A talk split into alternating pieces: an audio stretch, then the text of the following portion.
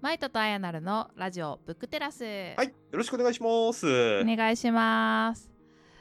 さて、はい前回も推し本でしたけれども、ははいい、今回も推しの一冊紹介していきたいと思います。うん。久しぶりにね、はいじっくり本を読みましたので、はい。一緒に語り合っていきたいんですけれども、はい。えーその一冊は、はい。国分光一郎さんの目的への抵抗です。かなりがっつりな本読んだよね、これ。まあでも新書だからすごうんい読みやすかったし、まああの国分さんって暇と退屈の倫理学がすごい流行ってて、うん。本当はそっち行きたかったんだけど、すごい分厚くて、うんあ時間かかりそうだなと思ってたところに、はいはい。このこの本が新書でうん。出て、うん確かマイトさんが紹介してくれたんだよね。あ、そうそうそうそうそうそうそう。それで、まあ、タイトルも目的への抵抗私目的立てて突っ走っていくタイプだから気になっちゃって、はいはい。なんだろうと思って、うん読んでみたら、まあ、中もなんかあの大学かなんかでやっはいた講義をそのまま、うん。あのか文章にしてるっていうだけなので、はいすごい読みやすくて、うんさらっと、うん、読むことができましたが、うん。いろいろこう話したいうん。なっていううんモヤモヤが残るうん本でもあったので、ちょっとこれやらないっていうふうにはい。提案させてもらいました。そうですね。ちなみに、あの、荒木宏樹さんは、7月から9月に読んだ本の中のベスト5でこれ出してましたね。へえ、うんそうなんだ。まあ、ですよね。これは、なんか仕事やってる人はもちろん、うんうん、コロナか体験した人はみんな刺さるだろうってそっかそっか。ううんんうんうん。いう話でしたからね。はい。で、概要を一応出しておきたいんですが、実は概要も実はそんなにむ、概要だけでいくと難しい話はほとんどなくて、さっき言った通り、国分さんが、えー、と講演やった2つの講演を掲載し、2部に分けて掲載したっていう、もう概要から言ったらもうそれっていう感じなんですけど、ね。はい、うん。はい。まあ、あのポイントなのは学生さんが対象だったってことですね、これ両方とも。うんうんうん。うん。はい。一つが東大 TV 高校生と大学生のための金曜特別講義っていうので、うん。国分さんがやった講義。ちょうど2020年の10月にやった。コロナ真っ只中ですね。はいうん。そうですね。でもう一つが、えー、と2022年の8月に、えー、と国分さんが自主的に開催した学期末特別講話っていう特別授業だったうんらしいです、うんうん。はい。うんこの2つをですねはい。こっちはもうオフラインっぽかったですよね。ああなんか対面だったあの時はオンラインだったみたなはいいはいそうですね書いてありましたね言葉が、はいうん書いてあったりして、はいこう徐々にコロナが落ち着き始めたぐらいのはい頃ですね。はいうん。そうですね。で、お題として、もし目的への抵抗のタイトルっていう切り口で考えるんだったら、多分第2部の方が、そう。うん。うん、そうなのよ。んなのに、うん第一部の方が長くて、俺なんか思ってたんと違う面白いけど思ってたんと違うなっうんてずーっと思いながら読んで、はい第2部に入ってきてああ目的への抵抗になってきたうんうんうんと いう感じでしたね。はいはいはい。そうですよね。うん。ということがあるので、まあ一応タイトル的な切り口でいくと第2部がすごくメイン。だけど、えっと、国分さんの見地が少しずつその社会の、えっと、疑問点を分析していって、自分の暇と退屈の倫理学の話の続編っぽい切り口にだんだんフォーカスしていくのが、一応は第1部の面白いところだったと思うので、まあまあ両方読んで全然損なしな話だったと思いますね。マイトさんは暇と退屈の方もはい読んでるんですよね。はい、読みました読みましたあ。じゃあちょっとその辺も絡めてお話できると嬉しいですね。はい、じゃあせっかくなんで読んだあやなるさんから言ってみましょうよ。え？うん。第1部の概要もうちょっとはい。欲しいけど、惜しい？まあはい。コロナのはい。時の話をしていて、はい。でまあえーっと うーんまあ一番多分うん。主張してたポイントになるのかな、はいはいまあ自分的にも刺さったのが、はい。まあ、行政が決めたことに、うんそんな無抵抗うんに。従っていいの、うん。っっていうところですね。はいはいはいはい。そこになんか少しこう疑問を持つっていう、うんなんかがっつり抵抗せしよ抵抗せん？がっつり抵抗しなさいってことを言ってるわけじゃなくて、少し疑問を持つってう。いうん姿勢が。大事なんじゃないっていううん問いかけうん。がまあ一番響いたというか柱になっているかなとうん。思いますね。でまあ、はい。日本の場合はね、うん割と個人的な判断にも任されうん。たりした部分があったけれども、はい結構世界的に見ると、うんもう完全にロックダウンしていうん。うんる。都市とかもたくさんあって、うんうんで日本でいうとまあ不要不急みたいな言葉がすごい広がって、で従ってないような行動をとっていると、うん。まあ、周りから白い目に見られる、うん。うん。罰せられたりとかはないけど、まあ、そんなのがあったりして、はい。でこれってまあうーんコロナ禍においてはそれがうん。別に行政がやろうとしていることがうん。正しくないものだったとは言ってないんだけれども、はい。うん、例えば第二次世界大戦下のヒトラーのうん。やったこととかを考えると、うん。まあ、政府がこうやれって言ったからって、うん。ただ無条件にうん。従ってしまうっていうのはうん。危険性があるよねっていう警鐘を鳴らしていて、はい。うん、なんかおう。おうってなった人はいっぱいいるんじゃないかなってうん。うん。うん。思いますね、うん。この辺りに。うん。そうですね。僕、ここ、すごく国分さんらしいなっていう、この論点がっていうのを思っていて、えっとこの本、うん。第1部のところで出てくるのが、えっと法律と行政の関係っていうところなんですね。うんうんうん法律は確かにすごく大事なんだけれども、法律は全てをカバーできるわけではない。うんあまあ、もうちょっと正確に言うと、ある意味、広い意味での意味合いみたいなものはちゃんと規定するけれども、じゃあその時々の状況に対応するのは法律だけでは不十分である。うんうん、なので行政っていうのが必要なんだっていう話をされてて、これは国分さんの他の本でも政治近代政治の哲学とかそこら辺の本でも言及されていることなんですけれども、うん。うん、じゃあその現その時の状況に対応する行政の対応今のあやなるさんの話でいくと、えっとコロナ対策っていうものは果たしてその妥当性はあったとしてもううんん、それ全てじゃないよねっていうことになんでみんなエキスキューズしなかったんだろうっていうことを自分も含めて問いかけてるのが第一部だったんですよね。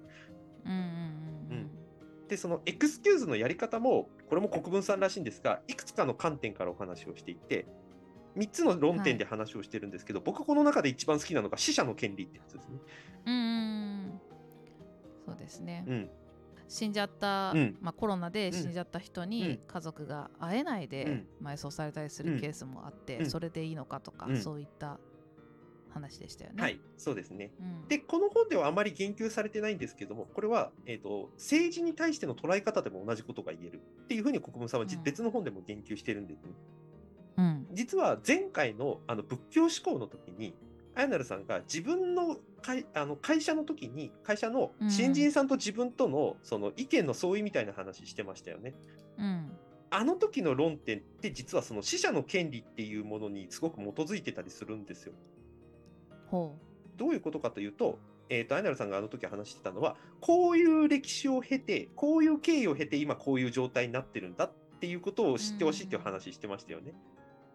う。うんうんうんつまり、僕たちが今、あと今、なんていうかな、こういうふうに規定されている、例えば憲法だとか行政法だとか価値観っていうものは、先人たちが規定していったものを、僕たちは丸々受け取ってるわけですよ。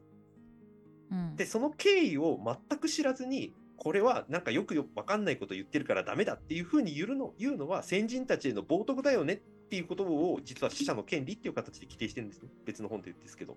うんだから僕たちが今ある状況に関してなんかストレートにこれはいい、これはダメみたいなふうにやってしまうとこれまであった積み上げたものが意味をなさなくなってしまう。うん。つまりこの話でいくと法律ってなんだっけ？行政ってどうあるべきだと僕たちは今規定してるんだっけ？っていう切り口がないとこの行政に関し行政の対応とかコロナ対策に関して物言えないんじゃないの？っていう話うんですねそれが。うんだから多分行政の人たちの言ってることが間違ってないから従っちゃってるんだと。間違ってると正しいの間が多分ある。これは国分さんの本読んでる方なら中道体っていう話でもう馴染みがある概念ですけれども、そうあのどっちか片方じゃないんです。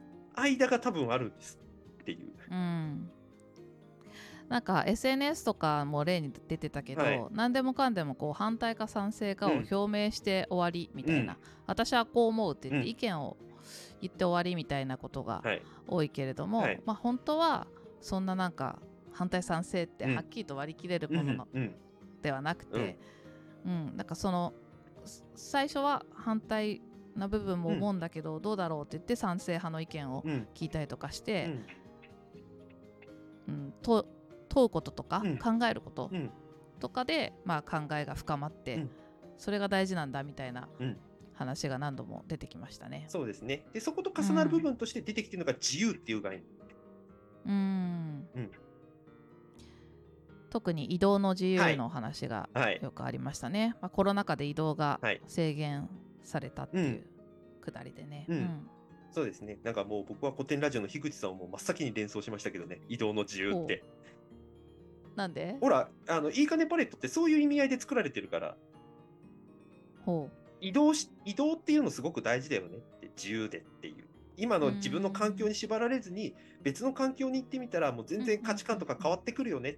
だからいいかねパレットに3週間ぐらいできればいてくださいって、なんか、なんかのインタビューで言ってましたけど、ううん、まさになんかそういう意味合いを指してるんだろうなって、ちょっと樋口さん思い出しましたね、この本読みながら。うんうん。うん。で、まあ、それに代表されるように、特に今回のコロナの時は移動の自由っていうのがすごく制限されたことが、なんか僕たちのバグを、というか、違和感を引き起こしたとも言えるし、今まであった違和感が表面に出てきたとも言えるっていうお話を国分さんはされていて、だから僕たちはその自由っていうものが何かっていうことを、もし権利として僕たちが持っているんだったら、うん、これの行使の仕方はもう一回考えないといけないっていうことを話してたのがすごく印象的でしたね、ここは。うん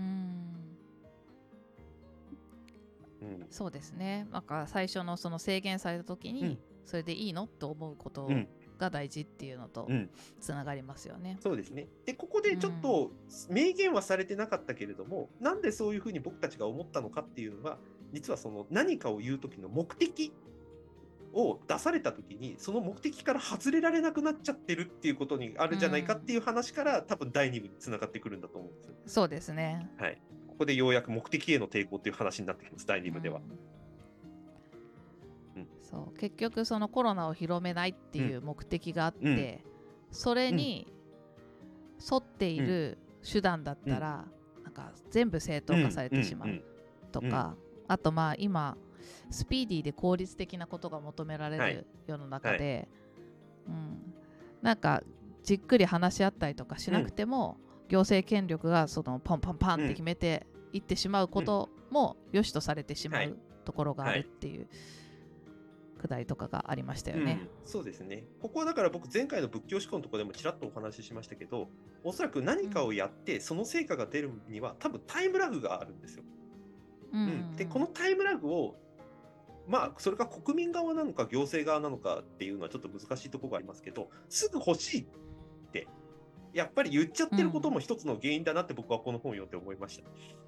うん。そうですね。これが良かったか悪かったかっていうのは確かに悪かった人もたくさん。いるし、逆を言うとこれで良かった。まあ言い方あれだけど良かったっていう人もやっぱりいて、一概にどうとは言えないん。ですよね、このコロナ対策の話って。うん。で、実際に今のコロナ対策で、えーとまあ、これからだんだんその AI とかにいろいろ処理してもらおうとかって話がある一方で、そこから外れちゃってる人、例えば高齢者の方で、どうしても誰かとコミュニケーションを取らないと、ワクチン打ちに行けないみたいな人がやっぱりいるから、オペレーターの仕事が増えたっていう事例もあったりするぐらいなので、うんうん、いろいろ変化はあるわけですよ。一概にいい悪いとかっていう話とは言えないものがっていう。なんかそこに関してちゃんとアプローチしていかないと、もう、なんていうか、その目的から外れられない人たちが出てきちゃってる。うん。うんうんうんそうそれはだから僕たちも同じですよね、それは。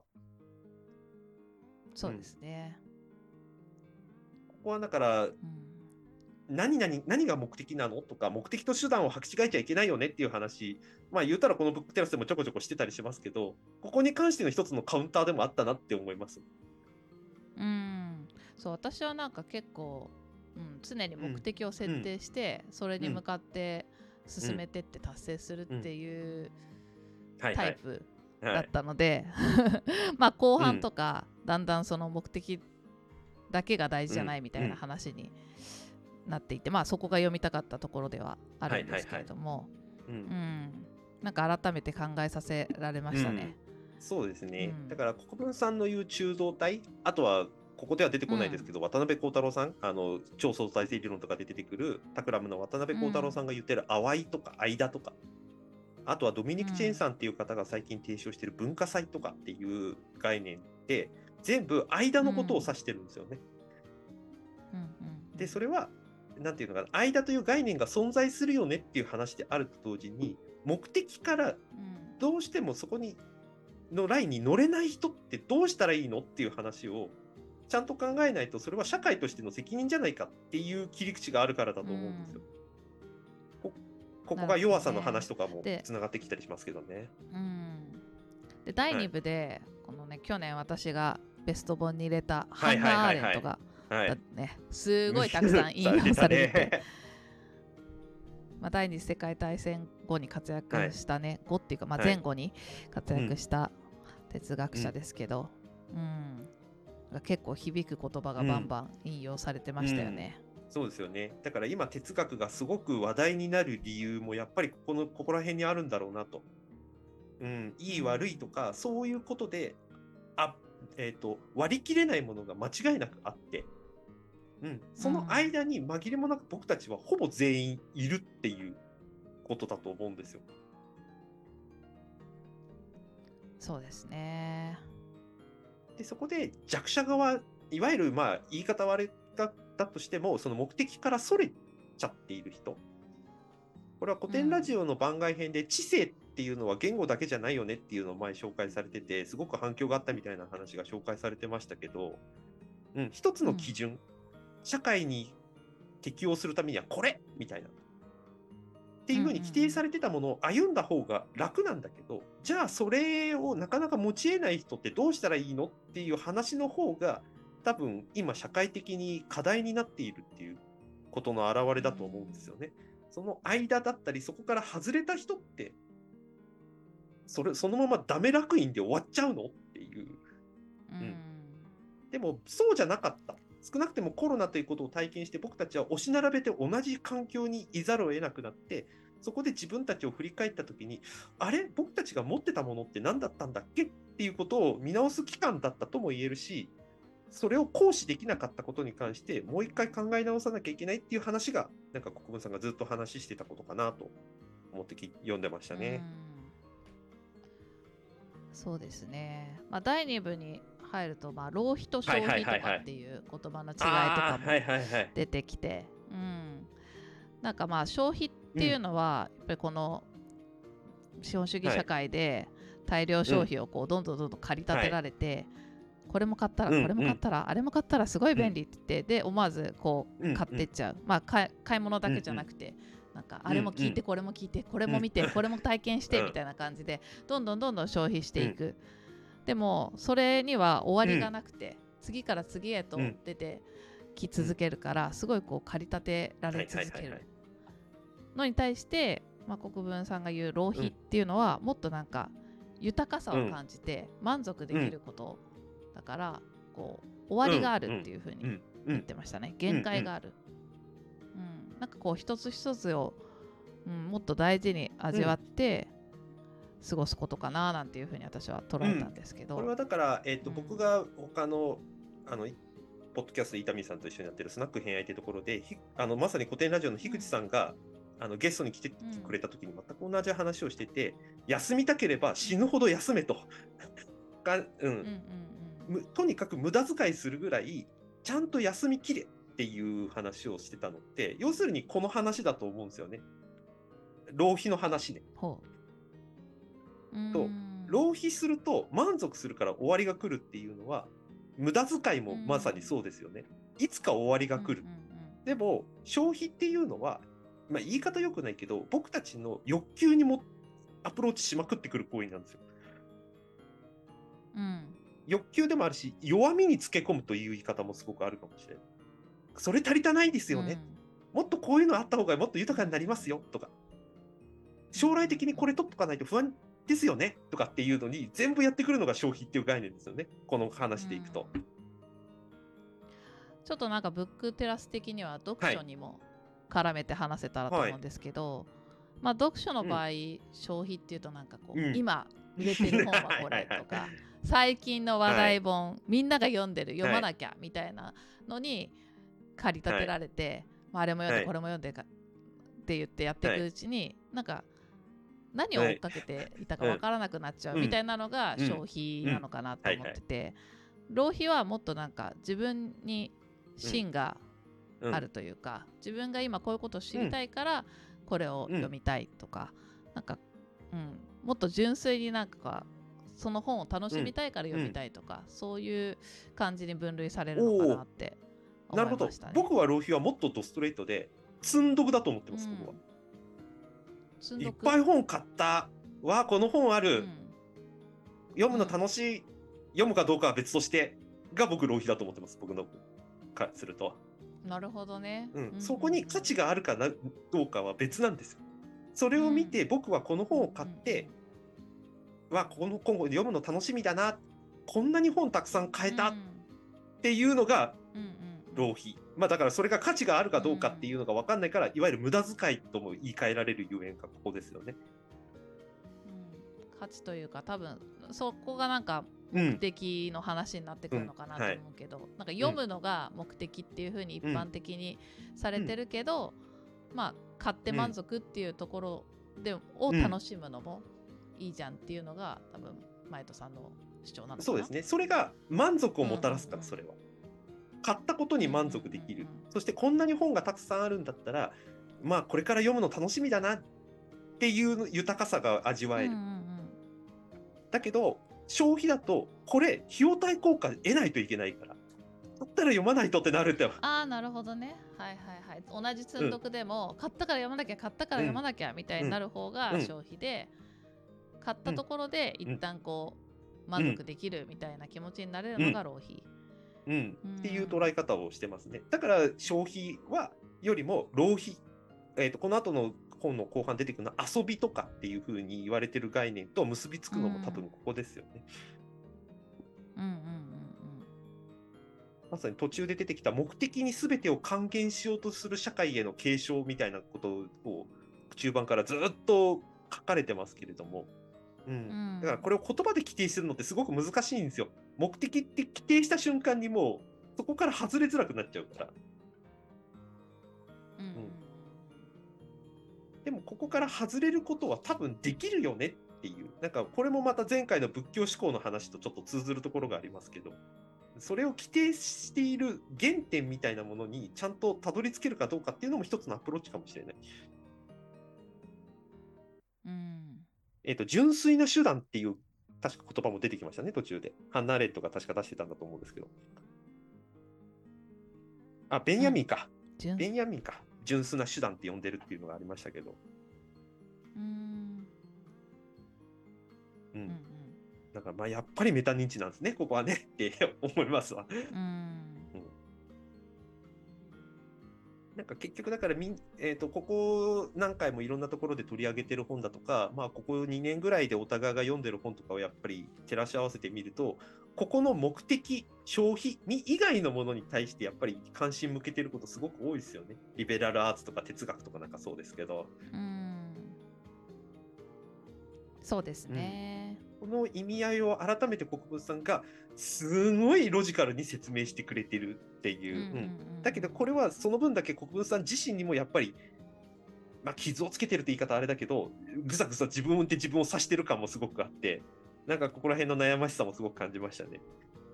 そうなんだよね、なんか現代社会に生きてる以上さ、もう社会全体がその目的ありきというか、だったりとかさっき言ったスピーディーで効率的ないことがなんか正義とされるみたいなところがあるから、そこに違和感をかん、まあ、感じ、うんうんるのもうん。結構大変だよね。そう。そう。そう思う。違和感を感じつつ、そこをどう捉えていったらいいんだろうって一生懸命メタ認知しようとするのも、うん。なんか何も考えてなかった頃と比べて、ここうん。34年こうん。ういろいろ本とか読んで考えるようになってからの方が、か頭使ってるなっていう感覚がある、本当にね。もう教科書で読んでるものだけでもう終わらせてくれよみたいなことはやっぱりある、うん。ここ書いてあったのこんな違うっていうにわかに言われるみたいな。そうん。まあそれそれにちょっとつながる話だとやっぱこの本読んはいで一番、うん、改めて感じたのはなんか白黒つけられるものってほとんどないなっていうことで、なんか、うん、割とやっぱり読書を始める前は反対賛成の意見をこう表明する。するタイプだったから、私はこう思う、なぜならこうだからって言って、もうそれでうん攻めてって勝ったみたいなタイプだったから、なんかそんな風に簡単に賛成反対を表明して、あの理由をパッパッパってつけて、なんか白黒をはっきり分けられるものじゃないんだっていうことが、まあ、古典ラジオ聞いたり、読書していく中ですごい分かってきて、うん。なんかまあいつでも例外はあるし、立場とか状況によって変わるし、時代によっても変わるし、うん、なんか、うん、そういうのの集大成的な感覚を得た本でもありましたね。うん。そうそうですね、う うんんだから僕はこの本読んですごく思ったのは一番最初に出た哲学とは自分で問いを立てることだっていうのを小室さんが書いてましたけど、うん。この問いを立てるってこと自体が実は結構難しい、うん。うん。問いだと思えないっていう疑この問いを疑問っていうなんでみたいな一言で言うレベルなのかその違和感みたいなものがうーんと意味があると思えるのかみたいなことも全部ひっくるめてですけれども、うん、でうん。違和感はあるだけどその違和感は自分だけのものだとかいやそれは思ってもしょうがないんだっていうふうに握りつぶすんじゃなくてとりあえず問いとして残しておくことの大切さ。そうすると時間経てばいつかその問いがなんか意味を持ってこういう形で提示できるようになるっていう。国分さんですらね暇と退屈の倫理学書いてからやっぱりその違和感みたいなものをこういう形で話しするようになってるっていうのがあるあるぐらいだから。うん、そうだか問いをさ立てたところでさ、ずっと答えがうん。出ない、うん。そこになんかすごいこう、うん、なんだろうなもどかしさというか、あ答えって出ないもんなんだなっていうのが なんかここ数年の私の学びですね。そうっすね。そう。でその問いを考えた時に 結局自分を指すことにもなる可能性がすごくあるんだよね。うん、ほとんどある。だってだから問い問うんだもん、そう多分自分を指しちゃうようなことだからこそ疑問に思う部分だと思うから、そうですね。懐かしいですね、人申請の資本論を読んだ時のアイナルショック論ショックの姿なんかを思い出すと まさにそうですよね。はい、ね。なんかそんなことを思う一冊でしたね。はい。うんね。ちょっとぜひねこれ聞いてる皆さんには読んでいただけると嬉しいですね。まあぜひなんかこれを、はい。このお題自体をまたどっかで取り上げたいなと思ってますね。はい。うんはい。というわけでじゃあ今回のブックテラスここまで皆さんありがとうございました。ありがとうございました。